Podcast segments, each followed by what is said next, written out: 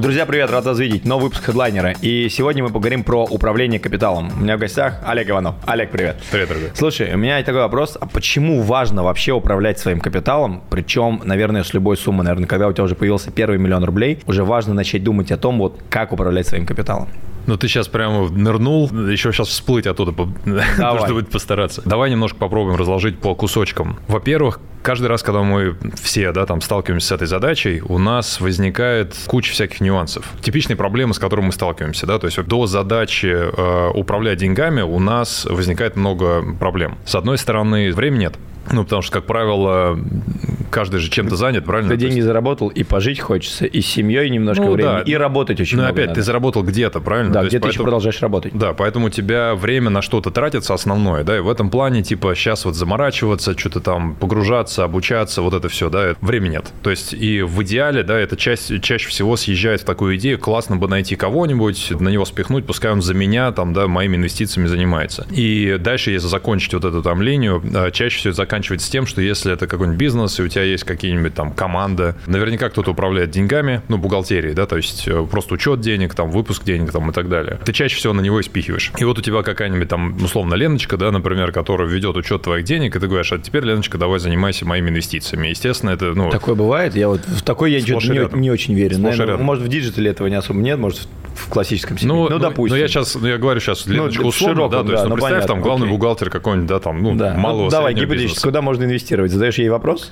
Не, ну ты говоришь там, слушай, вот мне там пришел такой там инвестиция Так. и так далее, давай ты сейчас будешь погружаться, и ты будешь там, не знаю, ввести это, да, я, а, быть, хотя бы учет. Да, ну, здесь Ну, я соглашусь, да, прикольно. окей. А, да, но там момент какой, знаешь, в чем грань э, в- часто возникает? В том, что отдавая техническую часть, да, эмоционально ты, ты спускаешь все на тормозах, потому что как бы для тебя это ее зона ответственности. И в этом плане часто, да, начинает перекладываться ответственность в плане выбора даже. То есть, например, приходят какие-то инвестиционные там, да, предложения, ты на нее спихиваешь, опять же, да, в кавычках на нее, и, и ждешь решения.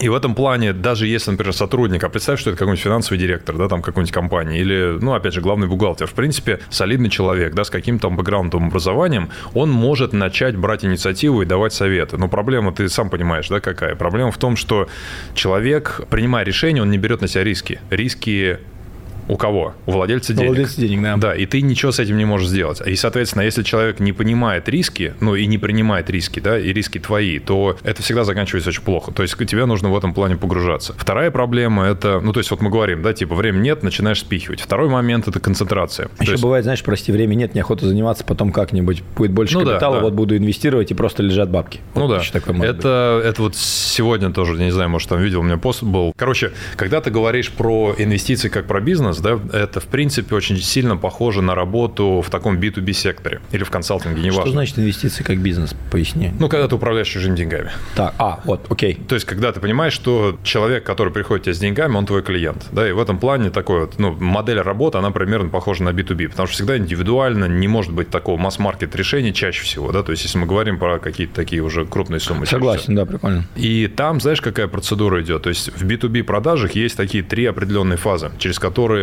чаще всего тебе надо провести, ну, про- пройти, да, там дорогу с клиентом. Если у тебя хотя бы одна фаза выпадает, то ничего не происходит. Сделка не складывается. Да, то есть первое, это всегда такое, знаешь, поле рациональности, когда ты говоришь, что есть проблема, есть решение, да, то есть там условно надо прирасти капитал, там, или cash flow какой-то создать и так далее, да, и ты подбираешь какие-то там продукты и все. И вот как бы в этом логическом поле большинство разговоров и идет, потому что ну, оно рациональное. Засада заключается в чем? То есть вот есть, грубо говоря, фаза согласия, фаза важности и фаза срочности. Фаза согласия – это самая простая вещь, все всегда соглашаются. Ну, как бы я же понимаю, что, например, для того, чтобы мне создать кэшфлоу, мне нужно там, не знаю, в бонды в какие-нибудь положить или в нашем варианте в крипте, там депозит в стейбл токенах, да, он всем понятен. Дальше вопрос важности. То есть ты в этом плане все согласились, все окей, да, двигаешься дальше, говоришь окей. Но при всем при этом, насколько это важно для меня сейчас? Ну, типа, блин, ну, у меня там, типа, на самом деле не буду делать, не умру. Ну, не умру, правильно? Там останутся деньги у меня там в банке или в кошельке, ничего такого. Ну, неохота разбираться. Вот у меня проблема есть такая, типа, Ну да. неохота разбираться.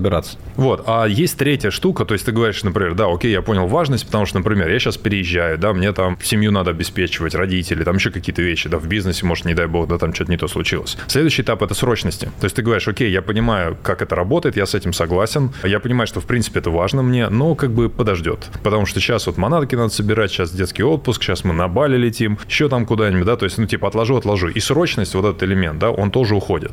Поэтому львиная доля сделок, которые заключаются в формате B2B, она происходит как раз на таком, знаешь, с одной стороны, эмоциональном фоне, потому что рационально уже и так все понятно. А на этапе, когда ты начинаешь говорить, о, все, окей, я пошел, да, то есть когда у тебя вот эта важность и срочность начинает работать. А вот эти штуки начинают работать только тогда, когда у тебя в голове либо самостоятельно, либо благодаря вот общению, да, там с человеком, с которым ты ведешь, происходит какая-то, ну, как бы связь, да, цепочка выстраивается, ты говоришь, о, все, то я теперь понял, я поехал. Как переложить это на личные финансы? Также. Ну, то есть, вот, например, да, у тебя есть какая-то сумма. 10 давай тысяч. его, давай кейс возьмем. Давай. 30 тысяч долларов. Окей, хорошо. Вот, давай разберем вот прям живой кейс, что бы ты делал с 30 тысячами долларов. Смотри, э, на техническом уровне, да, это одна дорога, мы, мы да, ее мы пройдем обязательно, да. да. Как вот, управ... это, это вопрос инструмента. Да, ну, именно есть... как управлять вообще, вот именно фундаментально как управлять этой суммой. Это как раз самая простая вещь, мы про это сегодня поговорим. Так. Да, ну там условно, да, 30 тысяч, ты ее делишь, по сути, на два варианта активов. Активы, так называемые кэш-генераторы, мультипликаторы, сейчас поговорим об этом, да. И дальше ты разбиваешь это на какие стратегии конкретные, да, то есть чаще Четко. всего... Понял, все круто. Чаще всего там три ведра, в каждом ведре под 10 тысяч, например, да, и как бы под каждую из этих подбираешь стратегии и их держишь, в зависимости от того, что за рынок, про это тоже там поговорим. Ты это понял и говоришь, прикольно, хорошо, спасибо, пожал руку и ушел. Ну, потому что не горит, и потому что и так нормально пусть лежат, мне не страшно, еще вот это надо принять решение, что страшно. Ну да, ну да. опять же, да, страх, опять же, важность и срочность, это как раз, да, то есть так, что, ну что ты подводишь? Важность и жадность. Я больше говорю про то, что чаще всего, ну, то есть, например, для меня это тоже некая, ну, я бы не сказал, что территория магии, но просто у меня здесь нет такого стопроцентного решения для любого человека, который понимает, что да, вроде надо, но типа потом. То есть это, это вот на самом деле территория, в которой большинство все находится. Я с тобой согласен. Как тогда принять решение, что вот надо? Потому что я с тобой согласен, но смотри, человек проявляет интерес, вот у меня вот такая ситуация, а, приходит куча людей, я тебе говорю, у меня там просто сотни, которые говорят, вроде надо, и ты правильно сказал, что они находятся вроде надо, но потом пойдет до принятия решения, скорее всего, будет, ну, все съезжает, будет качель. Да. И что делать-то? Вот инструмент-то какой? Что в этой ситуации делать? Я думаю, что это типичная территория продаж, ну, то есть, грубо говоря, да, там общение и инициатива со стороны тех людей, которые какой-то там продукт им предлагают, так то или иначе. Есть, если надо, то в идеале, если тебе еще потом допродали, условно говоря. Да, ну, ведение какое-то. Ну, то есть, Прикольно, чаще так. всего, потому что, смотри, чаще всего э, связь в голове, которая складывается, да, то есть, когда у тебя нет срочности, грубо говоря, как срочность возникает? Чаще всего из-за грид фома, ну, то есть, получается, либо жадность, либо, либо страх. Когда какая-то жопа наступает, да, петух там в, в задницу клюнул, клюнул, да, получается? Либо наоборот, крипту, ты понимаешь, а ты что, еще, ты, да, что да, ты опаздываешь, да. да, то есть и в том и в другом случае уже поздно. То есть это получается, внешние события на тебя влияют, грубо говоря, против моей воли, так или иначе. Либо второй момент, какой-то крендель, да, почему-то мне вот постоянно стучит там в голову, и это тоже против моей воли. То есть получается, что вот эта вот фаза, когда типа, да, надо делать, ну как бы хер знает, надо, не надо, обязательно произойдет против моей воли. И вот это вот интересный инсайт, который, например, ну, ну, я с тобой согласен, мы об этом не говорим, но это так и есть. И если это внешние факторы, понятно, кого винить. Если это человек, который мне все долбит и долбит, то я могу начать хейтить, я могу начать там, ну, как бы сопротивляться, да, так или иначе, потому что это же против моей воли, так или иначе, да. Ну, а он мне он пушит, а если а он мне, да, а он мне вскрывает надо, всякие да. там раны, вот. Ну, не то, что не надо, как бы я это знаю, но как бы, ну, подождет вот это все. Что делать Я уже тебе четвертый раз задаю вопрос. Смотри, есть такой э, тезис, странный тезис, возможно, но который гласит так твой рост лежит в, в зоне твоего сопротивления или, или твоего страха. Я буквально написал это, типа, каждый раз, когда мне страшно, но я делаю, я живу. Вот. Ну да. То есть это, это первый момент, да. Поэтому получается, когда ты понимаешь, что ты откладываешь какие-то важные вещи, то есть если ты начинаешь это регистрировать и реально себе признавать, ты начинаешь понимать, окей, ну значит надо это делать. Второй момент как согласиться и что конкретно делать. Вот здесь, честно говоря, ничего умнее и тупее формулировки, которые мы называем там прыжок веры. Хорошее заключение а, не существует. Да, я, я не нашел для себя, по крайней мере. То есть, что это такое, знаешь, из серии, вот ты же, наверное, тоже часто встречаешь, когда с людьми общаешься по разным вообще вопросам, деньги, бизнес или еще чего-то. Чаще всего нас впечатляют люди, которые очень рациональны. Ну, которые... Рациональны или иррациональны? Рациональны, да. То есть, так. которые могут все разложить по ступенькам, сказать, смотри, вот здесь я взвесил 1, 2, 3, 4, 5, и как бы я принял это решение, оно мне дало результат. Почему? Потому что мы хотим жить определенными шаблонами, ну, правильно? Шаблонами мы не хотим решать, не хотим принимать принимать решения, и даже Ну, удобно. предпринимателю Конечно. проще не думать, уже он и так в бизнесе принимает такое количество решений. 5 что- шагов да. достижения успеха, 17, Да, там, это не знаю, работает, там, да. ну, то есть ты, ты понимаешь, окей, я, я выполнял алгоритм, я не знаю, я готов довериться, да, я делаю эти шаги, я получаю результат. Классно. Проблема заключается в чем? В том, что ты, конечно, когда начинаешь раскладывать вот эти все шаги, например, да, и ковырять прям человека, ты понимаешь, что на каком-то этапе логика ломается, и человек просто принимает что-то на веру. Ну, интуиция, да. Пример. Да даже, даже А, ну, на интуиция. веру. Просто, То есть- просто идем туда, да. то есть, например, смотри, знаешь, такой вот, э, мне это как-то один раз капнуло, когда что-то какой-то видос смотрел очень давно. Даже не помню, кто это сказал. Говорит, чувак, смотри, ты, например, знаешь, что вода кипит при 100 градусах, правильно? Цельсия. Допустим. Почему она кипит? Ну, то есть, знает. ну, ты там как бы, хорошо, задавай этот вопрос, ты можешь там гуглить и так далее. Ты можешь идти, да, ну, типа там, не знаю, при нагревании, значит, одно раскладывается на другое, третье. Ты говоришь, хорошо, а почему это происходит? И вот Ну, получается... почему, окей. Да, и ты доходишь до, до- до такого вопроса, который ты говоришь, да хер его знает. И ты просто принимаешь это на веру и делаешь вот этот прыжок веры, да, типа, ну, блядь, кипит, значит, и все. И вот здесь та же самая штука. То есть любое бизнес-решение, инвестиционное решение, какое бы ты ни принимал, оно всегда сталкивается с тем, что, типа, ты вроде логика, логика, логика, логика, а вот здесь ты уж, да и хер с ним, попробуем. И, и вот этот вот прыжок веры, он все равно происходит. И мы, мы его не осознаем, то есть мы не хотим это принимать чаще всего. Вот, собственно, с чего мы, наверное, ты как бы ты сразу поехал не, не в рациональные вещи, да, как бы с чего э, там, ну, Ну получается, куда хорошо, разговор вот завел. давай так. Я поверил, что мне надо инвестировать 30 тысяч долларов, Окей. которые у меня есть, последние. Вот я их скопил, и вот у меня капитал, инвест капитал. Как ты для себя сейчас сформируешь портфель на тридцатку в крипте? Да. Именно в крипте. Другие инвестиции не рассматриваем. Сори, но я сейчас буду увиливать.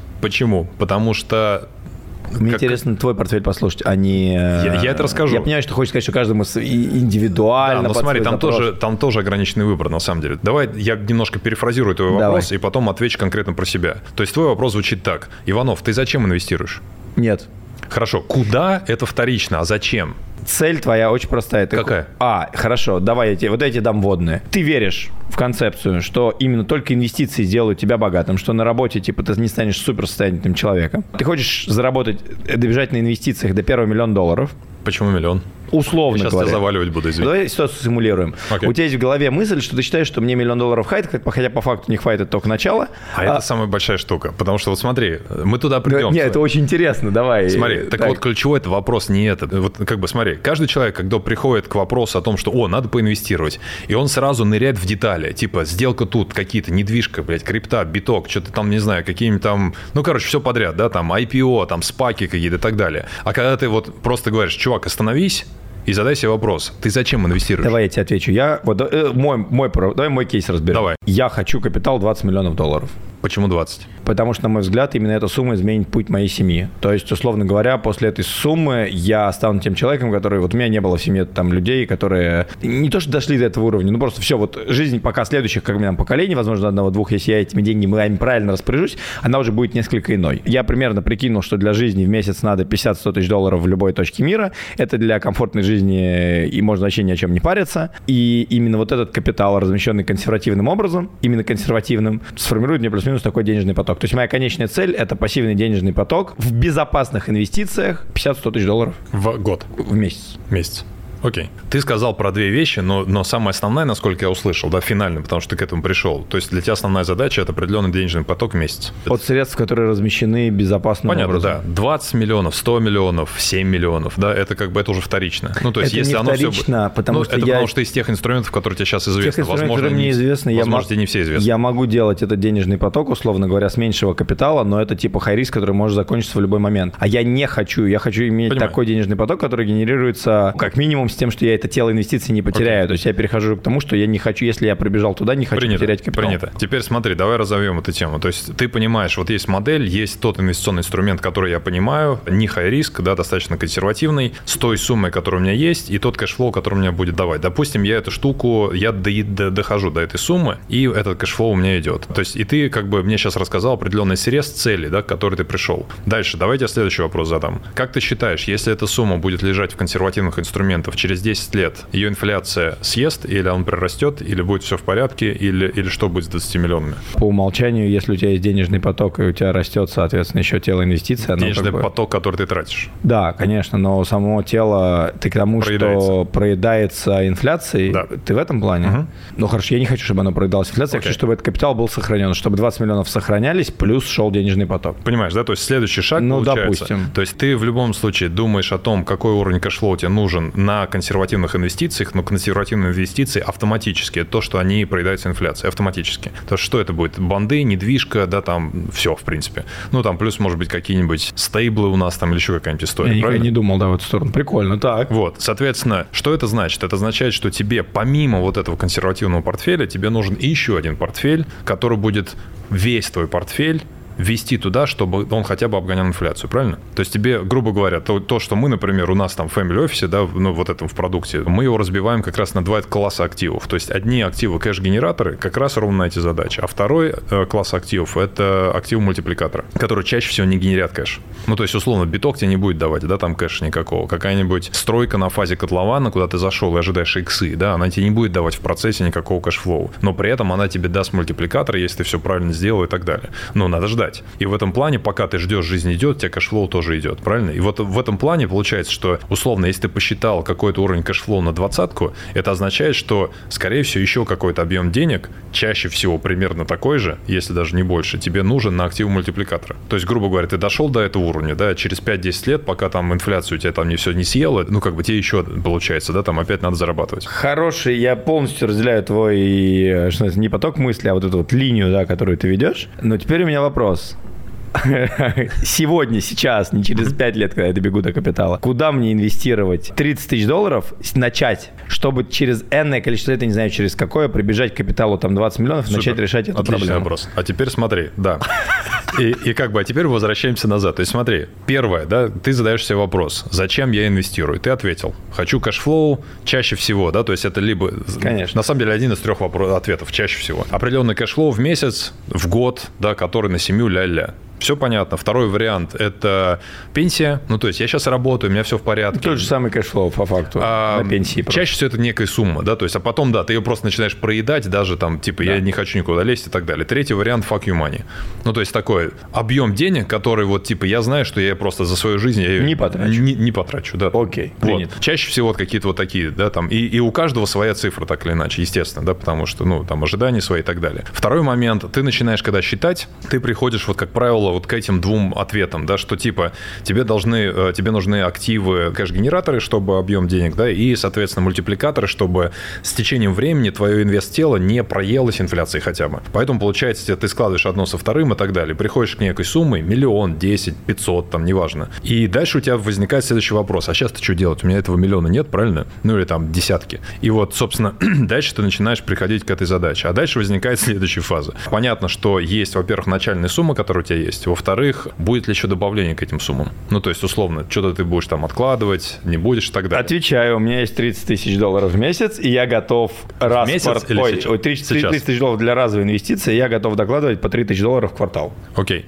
Тогда смотри, вот мы говорили про два типа активов. Э, кэш-генераторы, мультипликаторы. И есть некая серединная территория тоже, да, где часть активов могут вести себя и в ту, и в другую сторону. Поэтому чаще всего мы, например, когда вот в свое время, я где-то год, наверное, полтора-два на это потратил, я изучал то, как традиционный family office, управляющий, ну, там, совершенно другим объемом денег, как они структурируют свои портфели. Вот чаще всего они разбивают на эти три класса. Блок сохранения, блок баланс, блок рост. Сохранение то, что как раз э, стабильно в цене, банды, там у нас стабильные монеты и так далее, да. Кладешь, он тебе дает какой-то кэшфлоу, прогнозируемо, все остальное. Но при этом проедается инфляция, понятно понятно. Другая полярность – это блок роста, это всякие венчурные сделки, это вот какие-то фазы котлован, где high risk, где долго сидеть, где нет ликвидности и так далее, да, но при этом они тебе дают мультипликатор. То есть чаще всего кратный прирост, и за счет этого, да, ты вот, ну, то есть, да, там, с течением какого каких-то циклов, соответственно, прирастаешь. Блок баланс – это, как правило, акции, это всякие индексы, все, что в целом ликвидно, но при этом двигается с рынком. То есть у тебя там, ну, понятно, рынок идет вниз, оно у тебя упало, но там растет и так далее. Чем отличается этом... корзина блок баланса от корзины кэшфлоу? если вот... Потому что у тебя, у тебя тело волатильное. То есть здесь у тебя всегда в долларах, Ну, то есть ты понимаешь, что ты положил условно 10 тысяч э, из, из своей тридцатки, да, например, в стейбл токен или в бонды, оно всегда будет у тебя 10 тысяч долларов. 10 тысяч долларов, Да. так. А сюда, если ты купил, например, акции, Акции, Apple, то оно плавает. Да, Всё, оно понял, плавает. принято, окей. Или биток, то же Окей, самое. да? принято, всё, всё, Вот, понятно. смотри, здесь еще есть в чем момент, да, то, что у тебя, когда ты покупаешь это тело, э, ну, то есть, точнее, покупаешь этот актив, да, он у тебя, помимо того, что сам в цене плавает, да, вверх и вниз, он еще может генерить кэш. Ну, то есть, например, Ну, есть же- дивиденды выплатили, условно да, говоря. да, дивиденды, понятно. если мы говорим про акции, если мы говорим про крипту, у тебя есть всякие фарминговые, да, там стейкинговые программы и так далее. То есть, где ты, в принципе, держишь там позицию, например, в эфире или в биткоине, да, или в, там в паре, например, со стейблом, да, ставишь на какой-нибудь Uniswap, например, да, в там узкий спред и так далее, и приносит он тебе кэшфлоу там 40-60 годовых. При этом, да, ты можешь остаться с эфиром, который еще в цене упадет, да, но количество актива у тебя есть. Это, знаешь, здесь немножко такой элемент value investing а от Баффета, от Грэма, э, Пола Грэма, да, получается, идет, что если ты покупаешь качественный актив, то даже если он в цене пла- плавает, и ты увеличиваешь количество этого актива, ты в порядке. Тебе просто нужно дождаться этого цикла и так далее. А если он тебе еще по дороге кэшфлоу генерит, ну, трать этот кэшфлоу на свои там потребности. То есть вот это, получается, элемент баланса, он здесь есть. Поэтому получается какая картина? Если в самом начальном э, этапе пути, и у тебя, грубо говоря, эта тридцатка ничего не меняет, да? Ну, то есть там, условно, потерял ты ее, да, там куда-то, ты не умрешь. Ты пойдешь на работу, заработаешь, там все остальное. Ну, например, я говорю, да? Значит, что ты делаешь? Страшно потерять. Ну, понимаешь, что страшно. Ну, хорошо, давай, давай десятка, да? Или там, не знаю, что трешка. А, ну, а, окей, но есть 30% портфеля, окей, да, допустим. Ну да. Весь портфель страшно потерять. У меня последние 3 миллиона на руках рублей. Окей, Что мне услышал, делать? услышал. Давай тоже шаг назад немножко. Смотри, есть разные фазы работы с твоим капиталом, да, то есть чаще всего там фаза накопления, фаза роста, фаза сохранения. да? Меня интересует только фаза роста, потому что... Не, не так, не так. Смотри, то есть, условно, фаза накопления у тебя, грубо говоря, же голая жопа. И у тебя там вообще денег нет. Ну, то есть, ты, грубо, сколько зарабатываешь, столько тратишь, да? То есть, я сейчас не про А, портфель, не про процент. А, про да. личном, всё. А именно, типа, вот как бы объем денег, сколько у меня, да, вообще есть. И на этом этапе, да, у тебя будут, во-первых, а, работать одни пропорции, во-вторых, одни инструменты, да? Когда ты переходишь вот к фазе, когда уже страшно потерять, это фаза, э, как бы, наращивания капитала. Уже что-то есть, потерять стро- страшно, я хочу его мультиплицировать, да, получается. Ну, а дальше, понятно, мы еще пока да, не там. туда не, не Вот, на первой фазе, когда голая жопа фаза, да, называем, то есть чаще всего работает какой принцип? Дисциплины. 10% отложил и потихонечку Смотри, чашкой. да, но вопрос, как тебе нарастить этот объем, да, и там как бы следующая история есть. Первое, ты не можешь прирастить, потому что у тебя вообще ни хера ничего нет, э, если ты не будешь брать риск. Соответственно, здесь у тебя э, подход такой, что ты залезаешь во всякий блуд, ну, чаще всего, да, потому что тебе нужны иксы, тебе нужны multiples, ты готов ждать. Почему? Потому что если ты потеряешь свою, условно, там, не знаю, 100 долларов. Да, тысячи долларов, у кого, ну, там, у каждого свой уровень, да? Ты потратишь время, ты заработаешь это. Хорошо, насколько это верно? То есть, допустим, ты вот можешь залезть во всякий блуд, вот у тебя есть там 1000 долларов на инвестиции, и ты теряешь 100 долларов, 100 долларов, 100 долларов, 100 долларов, думаешь, ну нахер, я все потерял. Не лучше ли уже сейчас с 1000 долларов, мы еще даже до тридцатки не добежали, начать нормально инвестировать? Пусть это... Я понимаю, о чем ты говоришь. И мне же это неинтересно, когда ты положил там даже 100 долларов по 3% в месяц, предположим, у тебя есть. У тебя 3 бакса капает, и от этих 3 баксов вообще фиолетово, что они есть, что они нету. Но по факту, зато, я, я как считаю, что вот когда у тебя маленький капитал, тебе нужно уже сейчас начинать не лазить всякое говно. Я вот полностью, у меня противоположная история. Выработать привычку правильно инвестировать уже сейчас. Даже вот у тебя 100 долларов есть в месяц. Ну, покупай по 25 долларов в неделю биткоин. Но ты будешь, условно говоря, там... Смотри, ну, биткоин для кого-то уже high риск. Предположим, мы верим в крипту. Я понимаю, но, но сейчас мы с тобой опять говорим о чем? О том, что градус повышения. Смотри, я слышу, что ты говори- говоришь, давай я попробую перефразировать. Ты говоришь про пропорции. То есть какое количество денег ты кладешь на то, чтобы учиться, а какое ты кладешь на то, чтобы реально прирастать. Почему сразу не начать прирастать с 1000 долларов? Ну хорошо, прирастать это значит, мы не берем в учение, то есть условно в стейбл убираем, потому что какой смысл, как ты говоришь, 100 долларов я положу и там, не знаю, за год заработаю 4 доллара. Нахер мне это нужно? И здесь я кладу 100 долларов, да, там 100 долларов сюда, сюда, сюда, сюда, в какие-нибудь мемкоины и так далее. Все нахер пролетает, но один срабатывает и притаскивает мне 10 тысяч или 5 тысяч. Понимаешь, да? Но при этом каждый раз, когда я теряю 100 долларов на очередном мемкоине, я сейчас условно Ну говорю, вот да. IDO, airdrop. Я получаю опыт. Нет, у меня, ну то есть, как бы я не сильно умираю. Почему? Потому что как бы эти деньги я могу, я продолжаю зарабатывать их. Ну, то есть я нарабатываю опыт, конечно, да, и у меня все равно шанс есть, понимаешь? Я, я, вот, ну, я, я не упускаю этот шанс иксануть.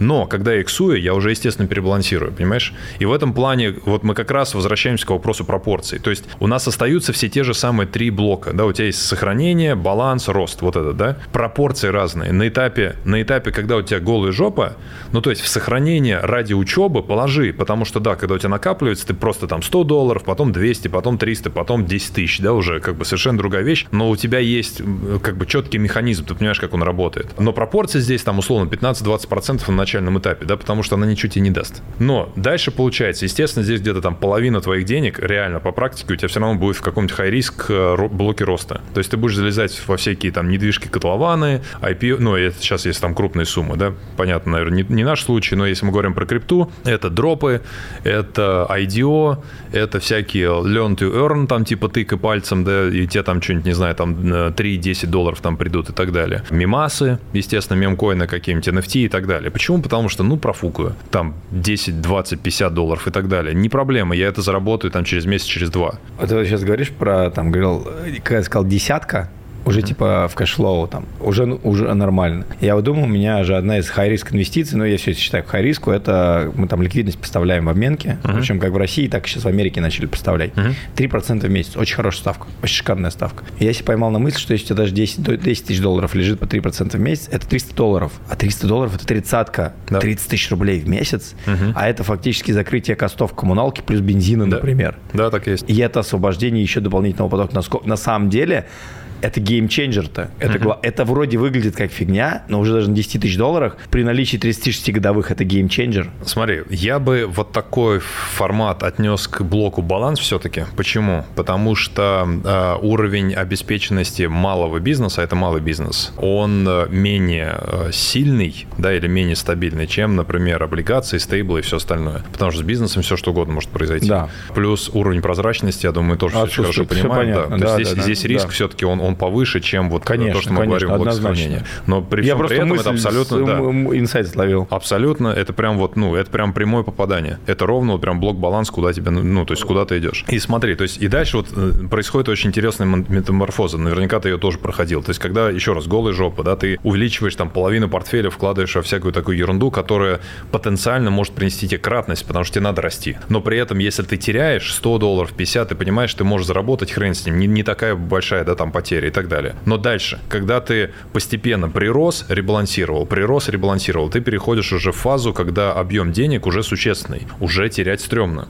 Почему? Потому что ты понимаешь, что если там, не знаю, треть, половину или там даже четверть ну, вот даже потерять миллион от трех уже больно. Ты, ну как бы, ты, ты сколько восстанавливать его будешь? Ты уже временем не восстановишь, понимаешь? То есть тебе, грубо говоря, ошибки в инвестировании ты не компенсируешь своим просто временными затратами, да, которые ты можешь, типа там на зарплатах или еще на каких-то проектах сделать. Поэтому, ну как бы, модель вообще инвестиционная что-то просто кардинально меняется. У тебя, во-первых, пропорции меняются, да, если здесь, например, ну, там, условно, как мы говорим, 20, 30, 50, то есть 20% это, это стейблы, 30% это блок-баланс, 50% рост на этапе, когда ты формируешь капитал. На этапе, когда у тебя там, условно, знаешь, э, объем денег, который достаточно хотя бы там на 3 месяца плюс вот такого типа, все выключилось, и твоего проживания, ты можешь на эти деньги там существовать, да. Вот от этой фазы чаще всего начинается уже такой этап э, наращивания капитала, до накопления, терять жалко там, ну и так далее. Тут, как правило, чаще всего уходит в пропорции треть каждый блок, стейблы остаются, баланс примерно тоже остается, но блок роста у тебя кардинально меняется. Вот если мы говорим опять про крипту. Потому что это хай риск и потерять больно. Во-первых, да. Во-вторых, у тебя, как правило, емкость инструментов, которые ты использовал в, на фазе, вот этой микрофазе, да, они исчерпаемы. Ну, то есть, например, ты понимаешь, что на дропах ты миллионы или там десятки миллионов не заработаешь. Ну, не заработаешь. На IDO не заработаешь. Ну, то есть, как бы ты просто вот пообщайся там с... с... Ну, я не соглашусь, Если с тобой, ты пассивный инвестор. Нет, если... пассивный инвестор невозможно. Okay. Если ты абузишь систему, то вполне. Нет, если ты... Смотри, то есть, а что значит абьюзишь? Это значит, Это значит, тебя... ты трачишь огромное количество времени на занятия. Это твой бизнес. Это твой бизнес. Понятно. Все. Ну, то есть, согласен. понятно, что ты можешь заняться любым да. из этих бизнес-направлений, но мы же говорим про управление портфелем, да, правильно? Согласен, то есть, когда ты... Согласен когда у тебя есть чем заняться, да, там у тебя есть жизнь и все остальное, а деньги должны в каком-то режиме таком работать. Поэтому ты понимаешь, что все, да, то есть у тебя там есть лимит определенный. И поэтому ты, грубо говоря, перестаешь возиться с дропами, потому что количество времени, которое ты потратишь, ты не, не мультиплицируешь твой объем денег, который у тебя здесь под управлением есть. Дропы, IDO, вот это все уходит вообще на задний план. И поэтому что выходит на первый план? Приходят венчурные сделки, приходит вторичка, приходят всякие special opportunities, когда ты их не можешь прогнозировать, а, например, какой-нибудь, ну, классический пример DPEG USDC, да, там в начале этого года. Ну, USDC, помнишь, а, когда... когда рассинхронился с долларом, и можно было там да. купить, да, все. Да, ну, то есть это такие вот, они не прогнозируемые, они не да, но есть возможность, ты в него да, входишь, да. выходишь, и там какое-то количество да, процентов все забираешь. Ну, и как бы денежной массы у тебя достаточно для того, чтобы там как-то существенно что-то сделать. То есть вот, вот эти вещи. А экзотика, да, она у тебя там остается, это, опять же, NFT, GameFi какой-нибудь там, не знаю, мемы и так далее. Но это вот что-то такое в, в рамках определенной какой-то там пропорции. Так, ну окей, вот это мы путь прошли. А в какой мы, кстати, много раз говорил уже про family офисы. Вот да. из серии как будто бы это все звучит так, как управление капиталом, управление личным капиталом. У нас этому, кстати, не учат. Потому что ты сейчас ну, освещаешь такой некий уникальный контент. Даже там в инфополе я не могу сказать, кто там учит. Вот, так, вот такому что-то сейчас рассказываешь. Ну, я не слышал, да. И получается, что мы приходим к концепции действительно управление капиталом, с чего мы начали, и управление личным капиталом, потому что мы не говорим ну, про какие-то фонды, про привлечение инвестиций и так далее. И ты это называешь family офисом, насколько я понимаю. Давай так, исходя от своей проблемы, да, то есть мы... Какая у тебя проблема? А, у меня было много проблем, и Нет, ну вот остается. с управлением деньгами. Смотри, когда ты приходишь к вопросу личных денег, в частности, да, то чаще всего, то есть я на самом деле прошел традиционный какой-то путь, да, то есть у меня был, ты помнишь, э, значит, напиточный бизнес, который, слава богу, хорошо сработал, я вышел, у меня там все хорошо с деньгами было, там все остальное и так далее, да, после этого на автомате ты запускаешь какой-то еще там параллельный бизнес, что-то деньги еще там туда-сюда там раскидал, как бы, и оказалось, что типа... Денег нет. Походу они закончились, да, типа, вот у тебя там старт номер два. Дальше, значит, я начал заниматься управлением денег, да, то есть как, как, э, как бизнесом на самом деле. Вот, для того, чтобы более-менее погрузиться вообще в, в это направление, понимать, что мы, по-моему, тоже это говорили на предыдущем где-то в нашей встрече, да, что навык управления деньгами – это более устойчивая конструкция, более устойчивый навык, чем управление каким-то бизнесом. Почему? Потому что бизнесы и отрасли приходят и уходят, устаревают, систематизируются, крупные игроки появляются я и так скажу, далее. Я не рассматриваю опыт. Для меня деньги, заработанные два года назад, это старые деньги сейчас. Ну вот, да. Это можно спорить, но по факту это так. Так и есть, да. Чувак приходит с кейсом, заработал два года назад, сегодня уже ничего не работает. Абсолютно, абсолютно. Более того, там, но в крипте ты сам понимаешь, это да, вообще... это, там, полгода да, назад да, это все да, уже забыли. Да. И здесь такая же штука. То есть я понимаю, что, грубо управляя, управляя деньгами, это просто вот тоже у меня такой инсайт был, я не знаю, там где-то 2000, может, там 12 наверное, каком-то году, когда я вот понял, что я уперся в очередном проекте в напитках, да, я понимаю, что я не могу пробить вот этот уже там потолок, потому что, ну, просто все, да, я опоздал, отрасль уже в совершенно другом месте. Ну, а я с такой репутацией, да, я там столько всего навертел, меня все знают, да, там я в любую дверь могу войти, у меня там, ну, короче, бэкграунд отличный и так далее. Я понимаю, что вот это все, оно нахер теперь никому не нужно, я стартую с нуля опять. И дальше следующий вопрос, хорошо, в какую отрасль погружаться? Там в какие-нибудь, ну, короче, да, любую не выбирай, ты понимаешь, а почему она не может прийти в то же самое состояние, да? И дальше просто вот размышляя, как бы я пришел к пониманию, что типа, хорошо, но любая отрасль нуждается в деньгах на разных фазах. На фазе, пока там проекты какие-то создаются, как пока они растут, IPO, там все остальное. Да? Поэтому если я разберусь, как управлять деньгами, отслеживать отрасли, понимать точки входа-выхода, да, там команда, не команда и все остальное, этот навык более устойчивый, независимо от того, что вообще на рынке происходит. Вещь, которую я могу передать своим детям. А, в частности, да. Как померить результат эффективности управления деньгами? Увеличение количества денег под управлением. А вот Слушай, хороший просто... результат, что это даже обогнал инфляцию, это уже хорошее управление деньгами? Ну, это уже индивидуально. Ну, то есть, условно, компания лидер рынка, компания вторая, третья в, в каком-то сегменте. Что лучше, что хуже? Принято. То же самое. То есть здесь же нет типа золотой медали, серебряной медали. Да всем похер. Ну, то есть ты относительно себя, ты в какой динамике находишься и устойчивый или нет. Все, принял.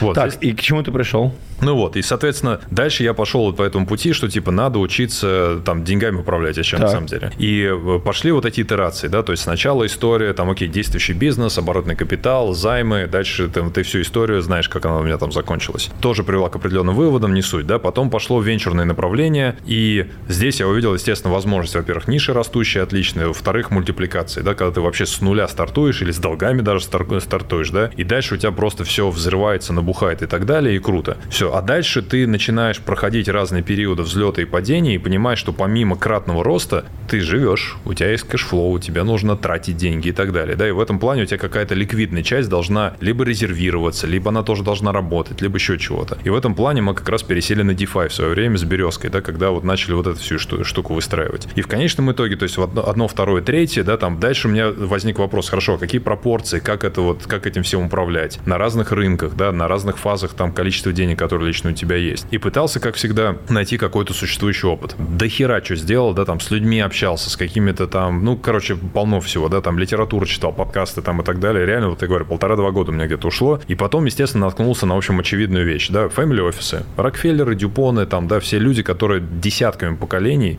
не так, десятками там лет, да, но поколениями, на самом деле, управляют состоянием. И как-то они его не профукивают.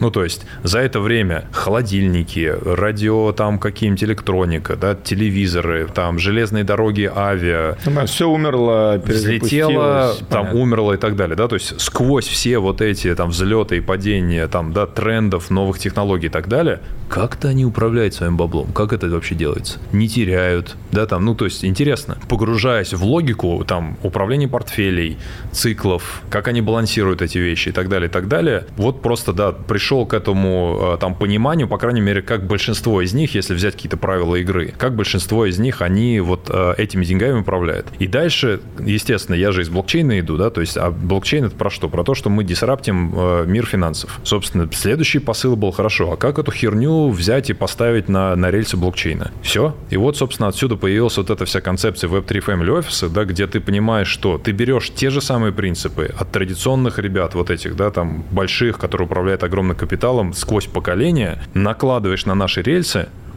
выстраиваешь пропорции и просто подбираешь и меняешь инструменты, и все.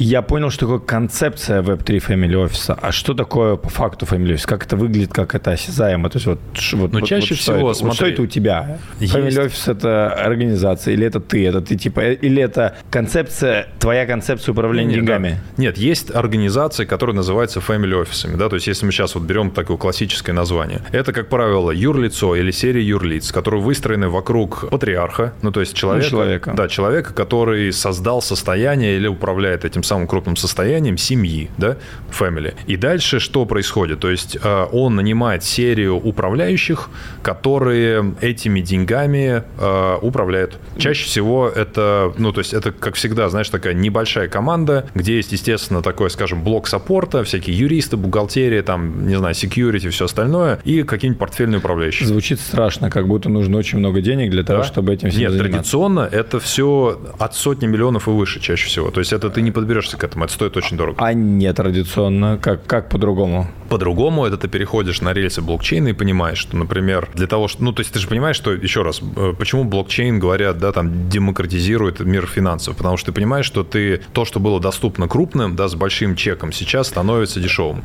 Со своих кошельков все делать. А что изменится-то? У тебя все равно принцип для управления... Остается. Нет, принцип остается, но все этим надо как-то управлять. То есть вот в моей картине мира, вот да. есть бизнес, у тебя есть капитал. Неважно, как ты создал Family Office компанию, открыл или на блокчейне решение сделал, тебе нужен управляющий. Смотри, да, но давай зададим себе вопрос, чем этот, этот управляющий занимается. Представь, что еще раз, этот управляющий сидит и там несколько поколений, по крайней мере, да, ведет этот капитал. Это означает, что за это время куча отраслей выросла, упала, там что-то появилось новое и так далее. И ответ-то какой? То есть, если, точнее так, вопрос какой? Этот управляющий, есть ли вероятность того, что этот человек будет разбираться во всех отраслях, которые Нет, случились? Конечно. Окей, соответственно, что он делает? Он выбирает подрядчиков извне. У него есть система, каким образом следить за тем, что происходит, понимать точки входа-выхода, выхода, понимать, каким образом отбирать, искать и отбирать подрядчиков, через которых я буду работать. Это если такой прям самый сухой остаток. Вот и все. У них in-house у тебя может быть какая-нибудь одна функция, в которой ты разбираешься внутри. Может быть, одна-две. Ну, то есть... ну, звучит страшно. Ну, давай так вот. И что мне? И на какое-то времени мне нужен family office. Звучит так, что э, давай переведем, давай переведем в крипту. Да? Вот смотри. Давай в крипту. Смотри. То есть, э, если мы говорим, что основной принцип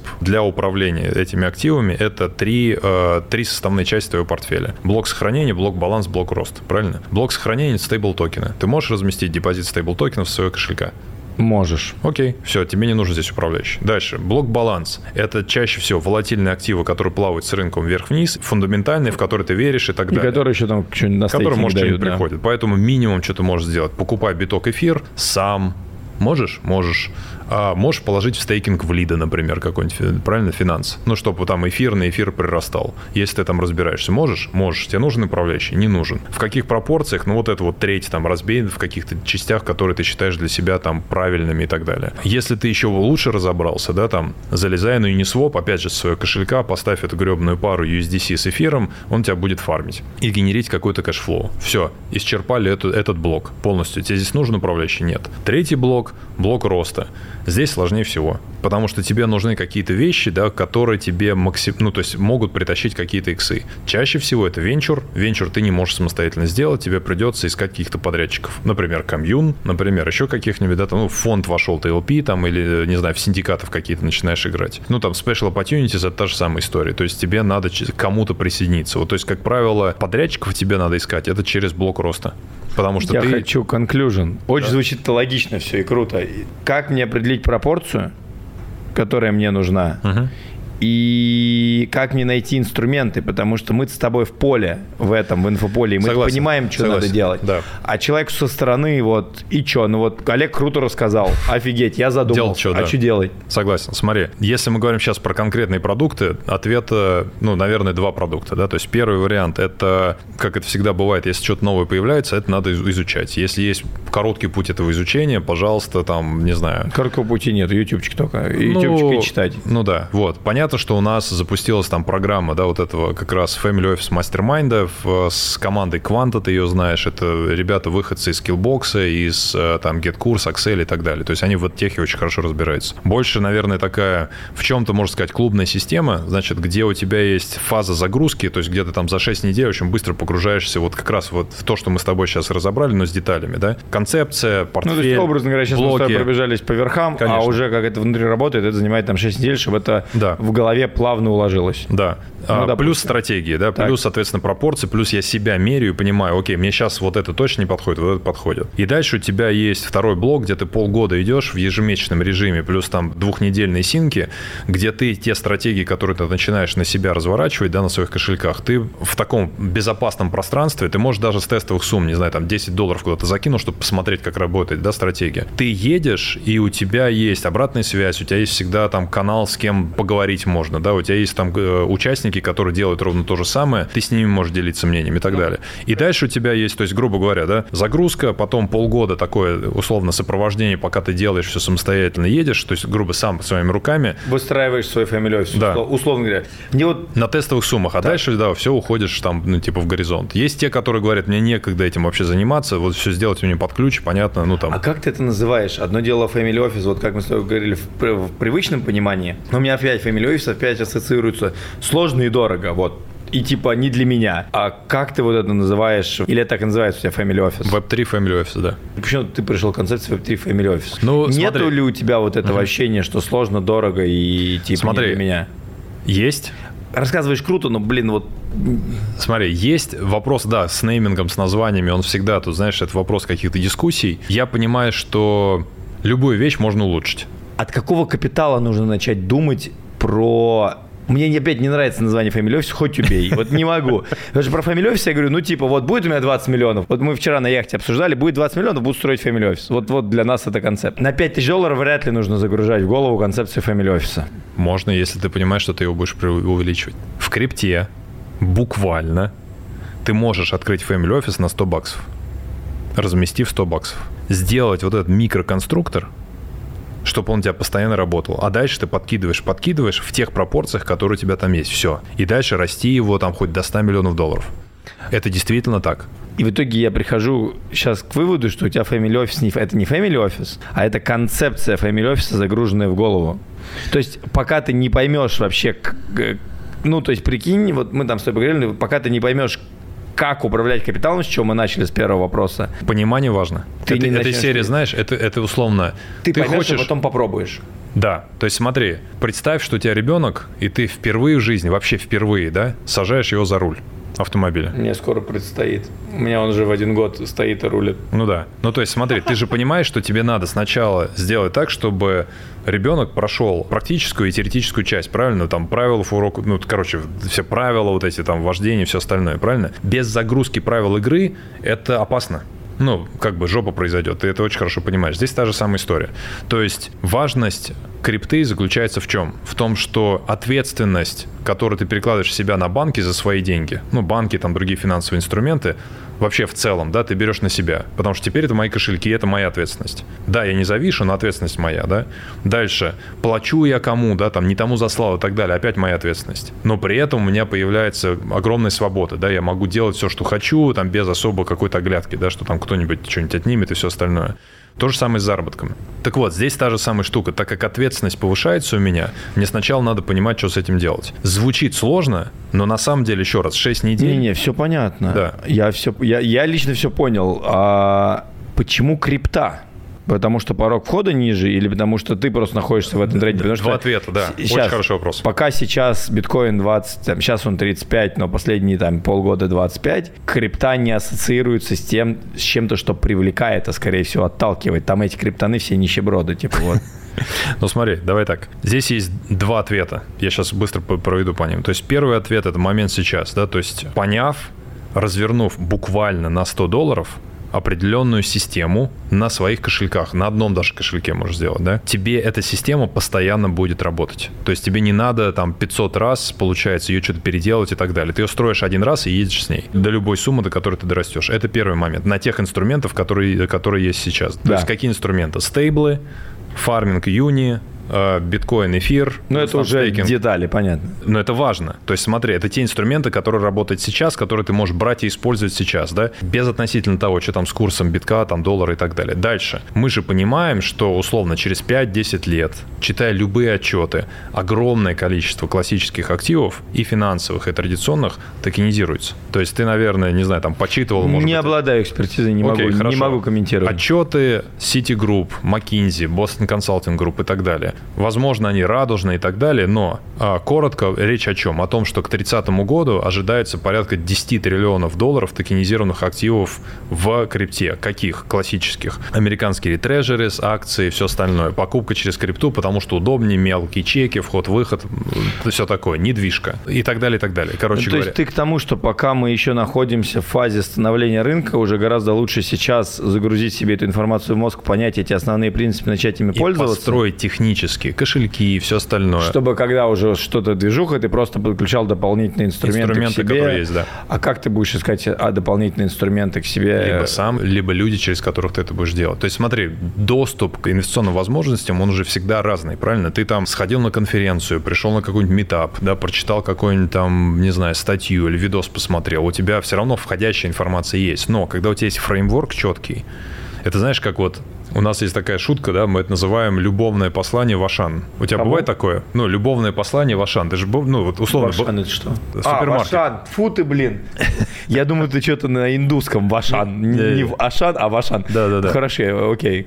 Ну, то есть у тебя же Пятер, бывает такое? Пятерочку. Пятерочку, так. да. Ты же понимаешь, да? То есть ты, ты едешь по дороге, да, тебе твоя вторая половина пишет там, дорогой, пожалуйста, хлеба, да? список вот такой, да? И ты заходишь, ты едешь с работы голодный, как просто зараза, да? И тебя все соблазняет, ты все хочешь купить. Но что ты делаешь? Ты идешь четко по списку. Ты покупаешь ровно то, что тебе прислали, да, в этом любовном сообщении. И все замечательно. Хотя там выбора, блин, не знаю, десятки тысяч ассортиментных наименований. Вот ровно то же самое происходит у тебя с таким шведским столом инвестиций, да? То есть когда у тебя есть framework, и ты понимаешь, мне сейчас вот мой объем денег, вот как он делится на эти ведра, да, вот сколько каждый из них сейчас мне генерит и приносит там те или иные задачи, да, этот генерит cash flow, этот мультиплицирует мой объем денег под управлением. Все понятно. Появляется новая возможность. Я понимаю хотя бы с чем мне ее сравнивать. Куда она мне подходит, перебор у меня там или наоборот недобор, понимаешь? И любые новые возможности, которые возникают, даже, кстати, в традиционном мире, да, они в этот фреймворк тебе попадают, вот и все. И у тебя появляется такой классный компас, через который ты на все смотришь. Друзья, мы закончили. Занимайтесь тем, что вы любите, потому что то, что можете сделать вы, не сделает никто.